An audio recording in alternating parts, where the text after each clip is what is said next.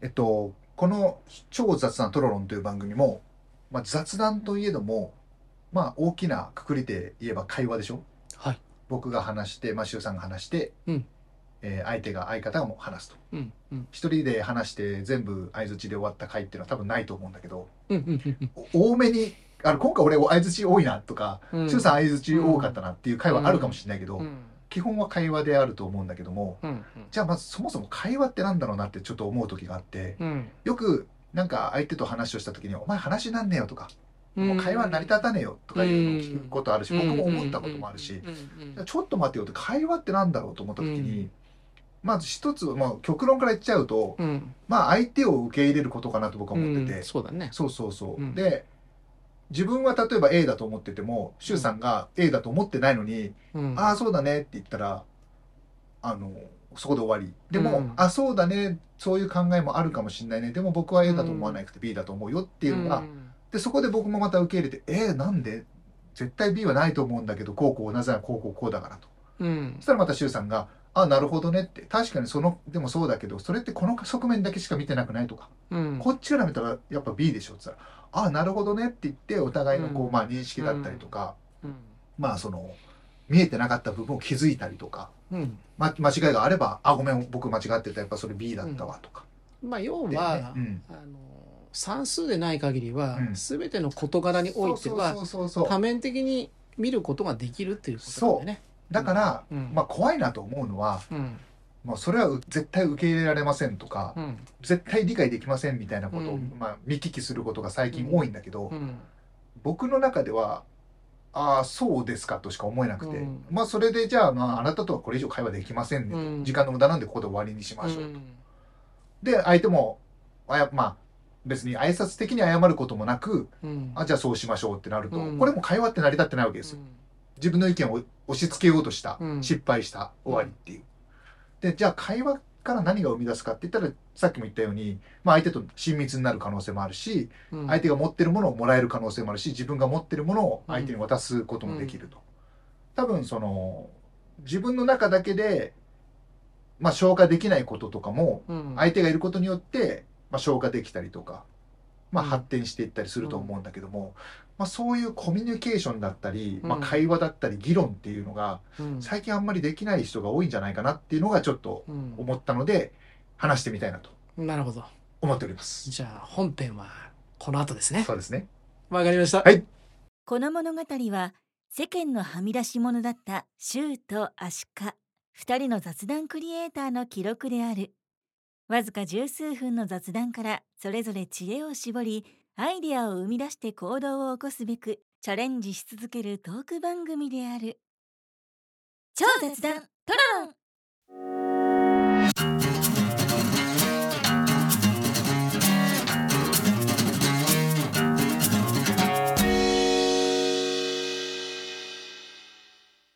じゃ あね早速ね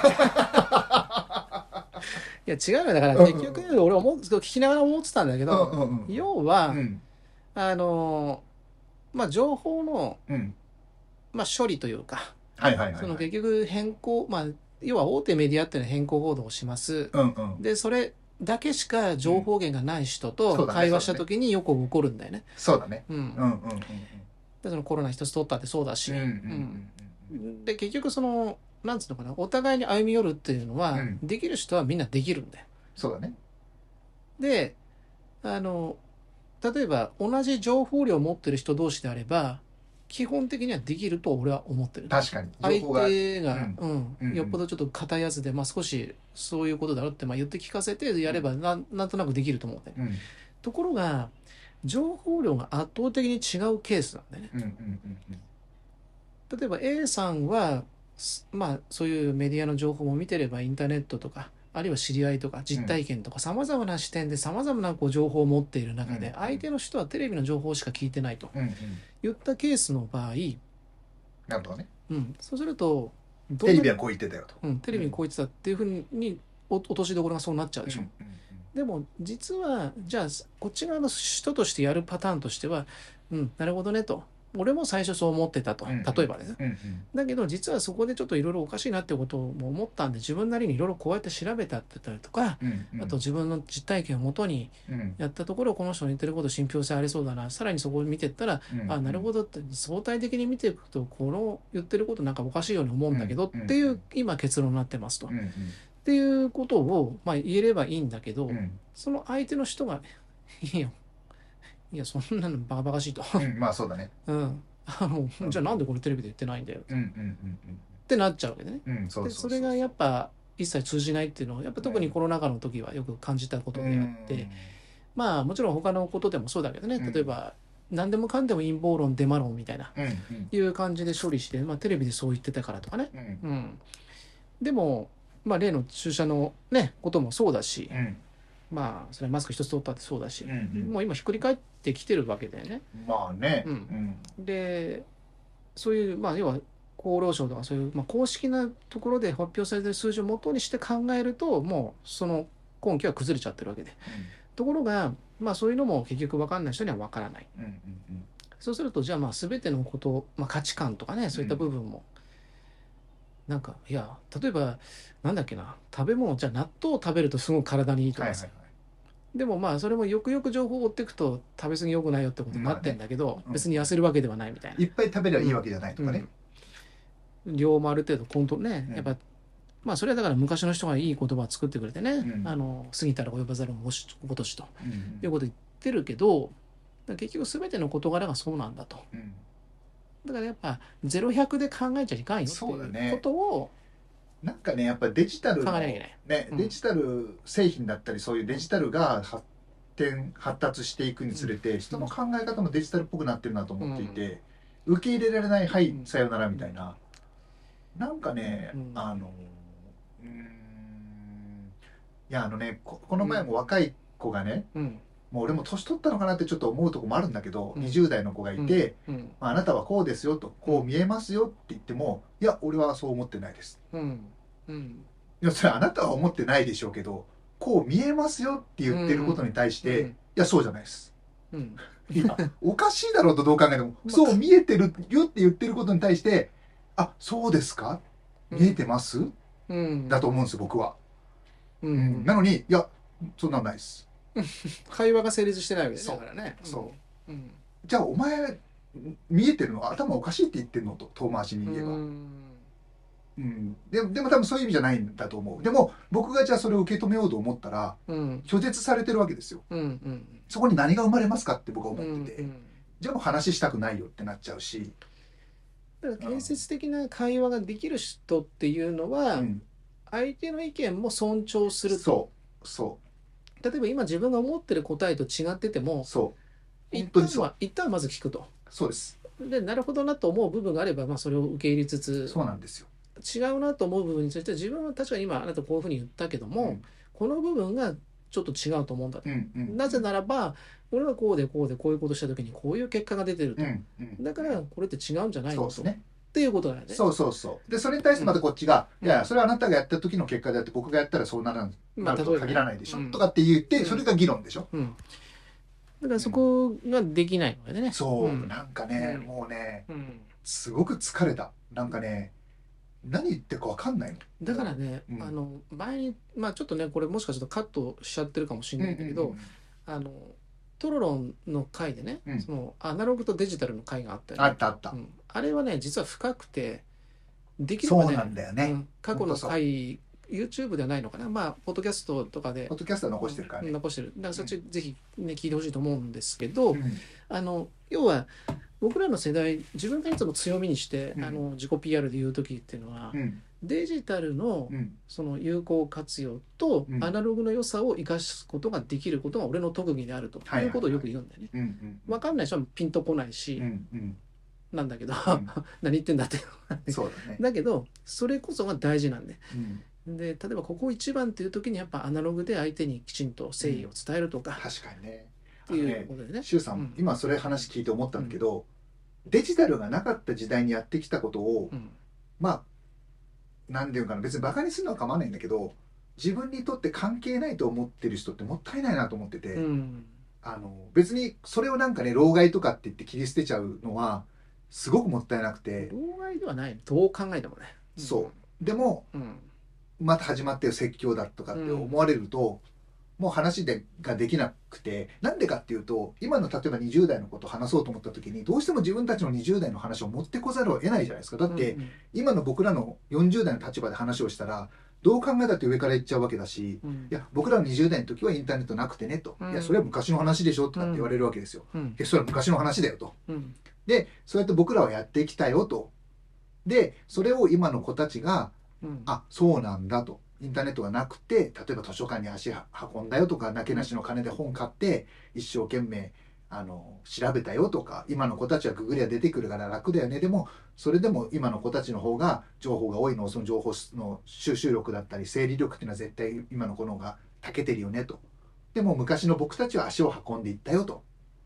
限られた中で時間とお金とうんやってきたよと。でそれに対して「あそうなんですね」と行動力はじゃあ昔の人の方があったかもしれませんねじゃあ僕ももうちょっと行動してみますとかってそれにつなげてみるとかだったら分かるんだけどうんそれをなんか「はいはいはい昔のなんか俺の時はそうだったよ」とかって取る人の考え方がそうなっちゃうともう話ができないなと思ったんですよ最近それはまあそれが一つの世代間世代間ギャップなんだろうけど、うんまあでもねうんと俺の中では、うんえっ、とまあさっきアナログの良さとね、うんうんそのデジタルの良さをうんうん融合するというところなんだけど、うんあのまあ年上の人例えばまあ自分がじゃあ例えば40歳でうん20歳の人と話をしますと、うんうんでその時の構図としては、40歳の人の立場から言うと、うん20歳じ時代が違うと自分たちの時代のことを価値観を押し付けるんではなく、20代の今の価値観に、うんまあ、あの目線を合わせてあげることと同時に、でもあのそうそう自分たちの時にはこういうことがあったことがもしかすると今よりもいいかもしれないよっていうことを伝えると。それがねでだからベースがもう受け入れないってなってると何話してももうダメだなっていうふうに感じたの。うん、で一方でだうよ、ん20代の人、まあ、20歳の人はうんうんやっぱり長く生きてる人にまず敬意を示す必要があるんだうよ。んということは例えばじゃあ20歳と40歳で倍生きてるわけですそねう。そでその時代の違いジェネレーションギャップっていうことだけじゃなくて、うそうなんですやっぱその分経験値を持ってることに対しての敬意を示す必要があそっうて、そう例えばその40歳の人がさっき言ったようにその今の時代のことを理解もせず、うんその自分たちの価値観だけを押し付けてくるとなればこれは40歳の方が悪いと。そうだけど20歳の人たちが一切その経験値に対してのうん敬意を示さないとなればそれは問題あるわけね。そうそうそうそうそう僕はそれが言いたかった。うんうん結局「いや俺らの時代違うんですよ」とか「あのいやそれ分かんないっす」みたいな。で言われちゃうとうんまあ分かんないだろうなと。でもそれは僕もそういう時は言っている。その僕らも分かんなかったよって。うん自分たちが20代の時に40代の人から教えてもらったことなんて分かんなかったよってうん。ただそれを分かんないものとして、どっかの片隅に置いておいたら、どっかいつか分かる時が来るかもしれないし、そういうことを僕らは経験してるからやってるのであって、まあそれをやめてくれって言うんだったらもう一切やるしっていうことないし、申し訳ないけど世代も違うし話すことなんかないし、もうバカ話だけしようよって。うんなんか、この話持ち出したのはあなただよねっていう、そういうケースがあってね。だからその価値観とかそういうのはいろんなものがあるんだけど、うんその要は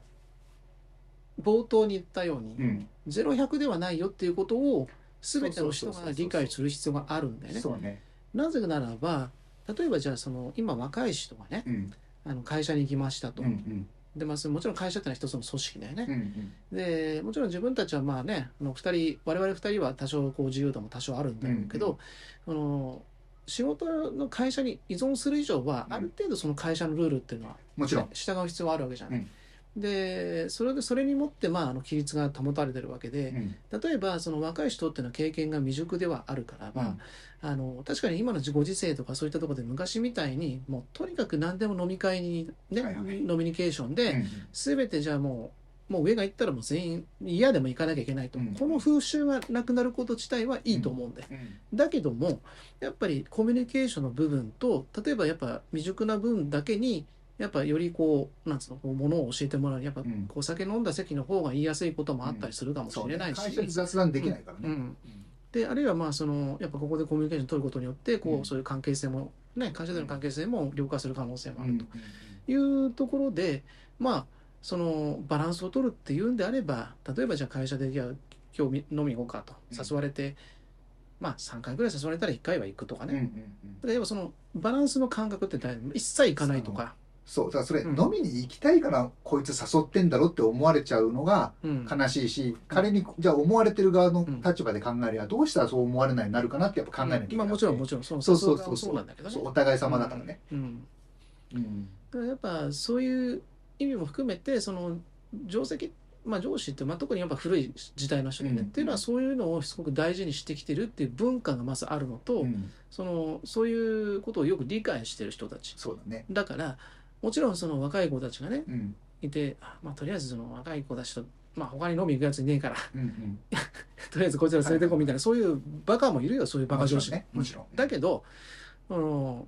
一切それを受け入れないっていう考え方自体ももうやっぱりゼロ百になっちゃうからそうねよろしくないわ確けじかゃないに。だからこれがいいとは僕は言わない、ただ僕の経験上それで、あの飲みに連れて行った人たちからうん何回も助けてもらった会社で失敗したら、うんうんいやこいつだってそうだよねそうこいつだってやろうと思ってやったわけじゃないって言って、あの助けてくれたりとかだから逆に言うとここは厳しいかもしれないけどそういうのが一切嫌だというならばそう会社勤めをしちゃいけないってことになっちゃうねそうああと、うんそういうのがないんだったら全部自分で責任取れよって話なんうですよ、んまあそれもあるからねそうどっちかだよねそう、うんうんでもそういうやつってやっぱ可愛くないよねやっぱね、そうだだからね結局人間だからうんあのそこを機械みたいにうん部下なんだから大事にしろよとか言われてもうんできないでしょできないじゃああなたが上司だから尊敬できてるのって話になっちゃううし、んだったら上司部下とかいらないじゃんって話なんですよだからそこはだから今まあね芸能界も揉めに揉めてるけどさ、まあねあの要はその過剰にならないっうんていうことはその上か上の立場の人はそこはやっぱ注意すべきだし、うんでも下の人たちはうんやっぱそういうのもその大事なコミュニケーションの一環だとは思わなきゃいけないわけです。そうねでそれをやっぱ必要以上に誘われてなんかもううんつい昨日も言ったりまた今そ日もうってそなうるそとうこれ毎は日は嫌だよとこれは話違うわけうだんね。うんあるいはその毎週のようにもうんうなんかそのなんだしまあ10人ぐらいのそのか部署でうん毎回飲み会あるとかさうんそんなもん別に1ヶ月か2ヶ月に一遍やりゃいいわけうでんせいぜいねうんとは思うわけでうねん感覚的にそうねだからそれ それはやっぱやりすぎだと思ううしんでそれはやっぱ束縛だよねねうんあとちょっとこれは僕の考え方であってみんなそう思ってないかったら申し訳ないんだけど気軽に相談できるようなその人もいないからみんなうん病んじゃうし、うんなんだろうな引きこもるし、うん死んじゃうしすぐ辞めちゃうしなんか懐に入りづらいから LINE とかで「今日休みます」とか「会社辞めます」と送るわけでしょなんかうん分かんないけどね、デジタルネイティブのまあ問題点はそこだよねまあ、連絡してるからいいでしょっていうのはうん確かにそうなんだけど、うんだからもうそれじゃロボットと変わんないよっていう話なんですそうそうそうそうそうそうう、ん、まだまだそういう人じゃない価値観を持ってる人まだ世の中にいっぱい残ってるから、うんそこは少し歩み寄りは必要だよねっていうことにはなってくる、うんそうねうんだから多分だけどねこれ分かんないけど、辛い思いとか嫌な思いとかしかからしか僕は成長できないと思っててうんそれをなんか例えばパワハラだとか、うんあーなんだよくわかんないあの労働基準法なんだとかうって、ん、パそワうハラセクハラでねそうんまあ労働基準法なんかに違反してるの分かってて僕らやってたのはなんでかっていうとそれが成長するって分かってたからうんそんなじゃあねあの僕は思今思ったのがじゃああなた分かりましたとそういうんだったらそこに立って車で40キロ規制のところ40キロ超えてるやつ全部声かけてねあなた40キロ超えてますよってやってよって、うんじゃあなんで40キロ超えてんのに走っていってんのよって話で。だからねあの人と人との間柄って、まあ、それは別に若い世代も含めて多分同じなんだと思うんだけうど、んうんうんあの基本的にはコミュニケーション信頼関係なんだそようねそうそうそうそうそう。ということはだよそのもちろんその上司というかまあ先輩というか、うんまあ、年上の人うんうん、がやっぱり普段からそういう空気感を作るっていう努力はやっぱりもち必ろん要だとは思うね、もちろん要するにただ単純に偉そうにししてるうん、じゃいけないし、で逆に言うとそれができていれば、うんパワハラもセクハラもほとんど起こり得ないと思ってんだよね。そうだね、うんうん、叱るのと怒るのはまず違うから、要するに感情むき出しに怒るからパワハラになるわけでしょ、うんそうじゃなくてまあでもどうなんだろう今の子たちって淡々と怒ってもパワハラって言うんじゃないのかなまあでもさあの淡々と怒るというか淡々とまあ諭しても、仕事においてはうんその怒るっていうのはちょっとどうなんだろうなその例えば絶対やってはいけないっていうことをやったら叱らなきゃいけないんだけど、うん、そうそうそでうもそういうことです。その物事を教える時には、うんやっぱやってはいけない、まあ、俺のちょっとやっぱ独特のというか、うんうんそのやっぱ世の中のこう標準っていうかねうんそういう教え方っていうのには疑問を持ってるんで、うんあの自分はその一から順番にこう整えて教えるっていうよりはやってはいけないことをまず教えるっていうやり方をするんで、でそうじゃないとその何回流した時にその都度怒るってことになっちゃうようね、んそうねでも先にやっちゃいけないことを教えておけばまあそういうミスも減るわけでう、んあとね中にはどうしても繰り返す人がいるんですよ。うん、まあいるだろうね。うんまあ、そういった時すごく僕はねまあ過去の経験だけうどんすごく苦しんだ。要するうんに、あの分かりましたって言うんだけどまたやっちゃう。でしかも謝らないうんしかも隠す報告しないうんでこっちが気づいて言うと「すいませんやってません」「いやいや昨日やるって言ったよね」って「じゃあなんでできてない?」って報告もないし「なの?」って言ったら「いやすみません」みたいなうんっていうのもねすごくあれはねまあもう終わった話だからいいんだけどすごい苦しかったねなんかもう結局もう「じゃあいいよ」とも言えないうん「よくはないんだよ」でも「じゃあどうすんの?」って言った時にうん「すみません」しか言わないわけね。だからねそう,、まあ、そういうケースも含めてなんだけど基本的には上に立つ要は力の強い側がやっぱり歩み寄るしかないその歩み寄る歩み寄るっていうかそのう原因を考える、うん歩み寄るっていうのはあの甘や甘やかしになっちゃうから、まあねそこが難しい。うん、っていうか甘やかしは良くないと思うねだからその歩み寄るっていうかその、なんつうのかな問題を考えるなるほどねつまり、そのその人がじゃあ同じことを繰り返しますと、うんその人自体が本当にダメなのか、うんそれともじゃあ例えば一回す最初のうちはそういうふうにやってたんだけど、うんできなくなっちゃったできなくなっちゃったのか、うんつまりもしそのケースであるとするならばうんそれをいちいちネチネチすごく怒られもるちかろんらね行きたくないとかって,、うんうんうんっていう感情になってる可能性もあるうんし、うん最初からこの人が勝手に判断してうん言ってこない可能性もあるわうけで、んどっちに、まあ、まあ問題があるのかっていうその切り分けをして、うんだったらじゃあそれをそうならないためにはどうすればいいのかっていうことを考えるそうねうんまあまあ今の話の結論からするとその人は結局やめちゃったんだけどねうんまあ何にせよやっぱり下の方から上には言いづらいっていうのはあるから、うんまあ、そこはその配慮っていうのは上からしてあげた方がいいと思うんだけどそうねただやっぱその下の方にいる、まあ、下っていうかまあねうん新しい人に関してはやっぱ謙虚な気持ちはやっぱ必要だよねそうだねの職場においうてんは、確かにねあるいは自分のこうなんていうのかな熟知してない分野においては、うんうんだって俺だってもういい年してるけど、うんこれはどう考えてもこいつの方が優れてると思えばその人に対してはそこの部分においては敬意を示しもちてろんもちろん接するしてるからね当然ですうん、それが別に20個下なのかう30ん個も下ちなろのんかもちろん関係ないわけもね、ちろんうんというよりむしろ俺は考えたことないです年齢とか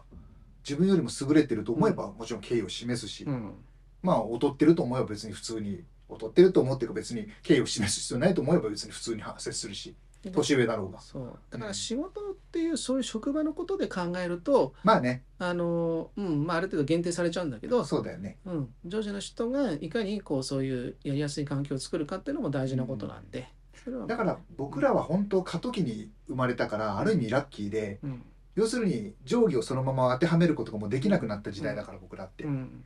だから自分たちが育ててもらったような育て方ってもう後輩とかにはできないわけでしょうんだって俺らの時はもうそれすごかったわけだからでもそれを言うとなんかまた老害がなんか自慢をとか過去の、ね、武勇伝を話してるとかって言われちゃうわけだからそうじゃなくてあの事実を話してるわけだから 別に武勇伝でも何でもなくて あのねまあいいや はいだからそういうなんかキャッチボールとかっていうのをやっぱり思いやりを持ってやるっていうのは実は人のことを考えるっていうことは人のことを思いやるってことは自分を思いやる自分のことを大事にしてることにつながるってことは僕はあの、まあ、根っこに置いてうんいきたいしまあ今別に後輩とかいないからだからねあのまあほ これ言っちゃおしまいな んだけどあいや全然全然。あの要は世代間のジェネレーションギャップっていう言葉があるでしょ、うんうんこれって世の中で作られた価値観のなるほどね違いなんだよだなるからほどねそもそもまあ極端な話をすると原始時代とかうんね、うん情報時代にうん大人から子供から価値観同じなんだよ、うん食べたいものを食べうる、んうんうんこれは大事家の中で大事、うんもうそういうことは決まってるわけで、うんうんだけど今の時代は若い人はこれが大事うん年取った人はこれが大事みたういな、んうんいうような価値観世代ごとにそういうブームみたいなものを刷り込まれてそうねいい大人がとかねうんメディアがそうやってそうやってうね刷り込みをしてそうだね洗脳した結果うんうんそれぞれが世代にギャップが生まれちゃってるわけでうんうねんだから本当の価値観を教えるっていうのは結局その子供が小さい時からその親がしっかりしてるかどうかにも限られてるんだ確よかにねだからその会話のコミュニケーションも大事です、ん一人一人が改善できそうであればしてほしい、もしかしたでら子供の時に親としっかり会話してこなかったからそれができなくなっちゃってしまったのかもしれないよね。だから今もう大人になっちゃってる人はそこをなんとかできるように歩み寄ってほしい、うんうんだけどもしこれから小さい子供を育てていく人がいるんだったらそこのところをちゃんといやもうね親が教えるさべすきがだ、周さん、うん俺はねもうそこはねやっぱりちゃんとやっていこうと思ってるそこだけは。うん、うんそうだよね、うんそうそう今だそうから今今はもうまだそのチャンスが残されてるわけですそかうらだねん、うんだから自分の、うんもう僕もね親から結構価値観を押し付けられた人だ人だからもう絶対子供にはそれやんないとこうと思ってだから自分が思う通り育たないんですよ、子供なんて。うんねでもね俺はでは今自分の親がやってたことを、まあ、当時はねまうあんちょっと、まあなとは思ったことあるけど、うん今は感謝してること結構あるあもちろんもちろんうん感謝してることもあるただやっぱりうんもうちょっとこうだったら違う人生もあったかなって思うところもあるから、うんまあもちろんそうだけどね、うん俺はだから当時その右要は学校って右習いでしょ、うん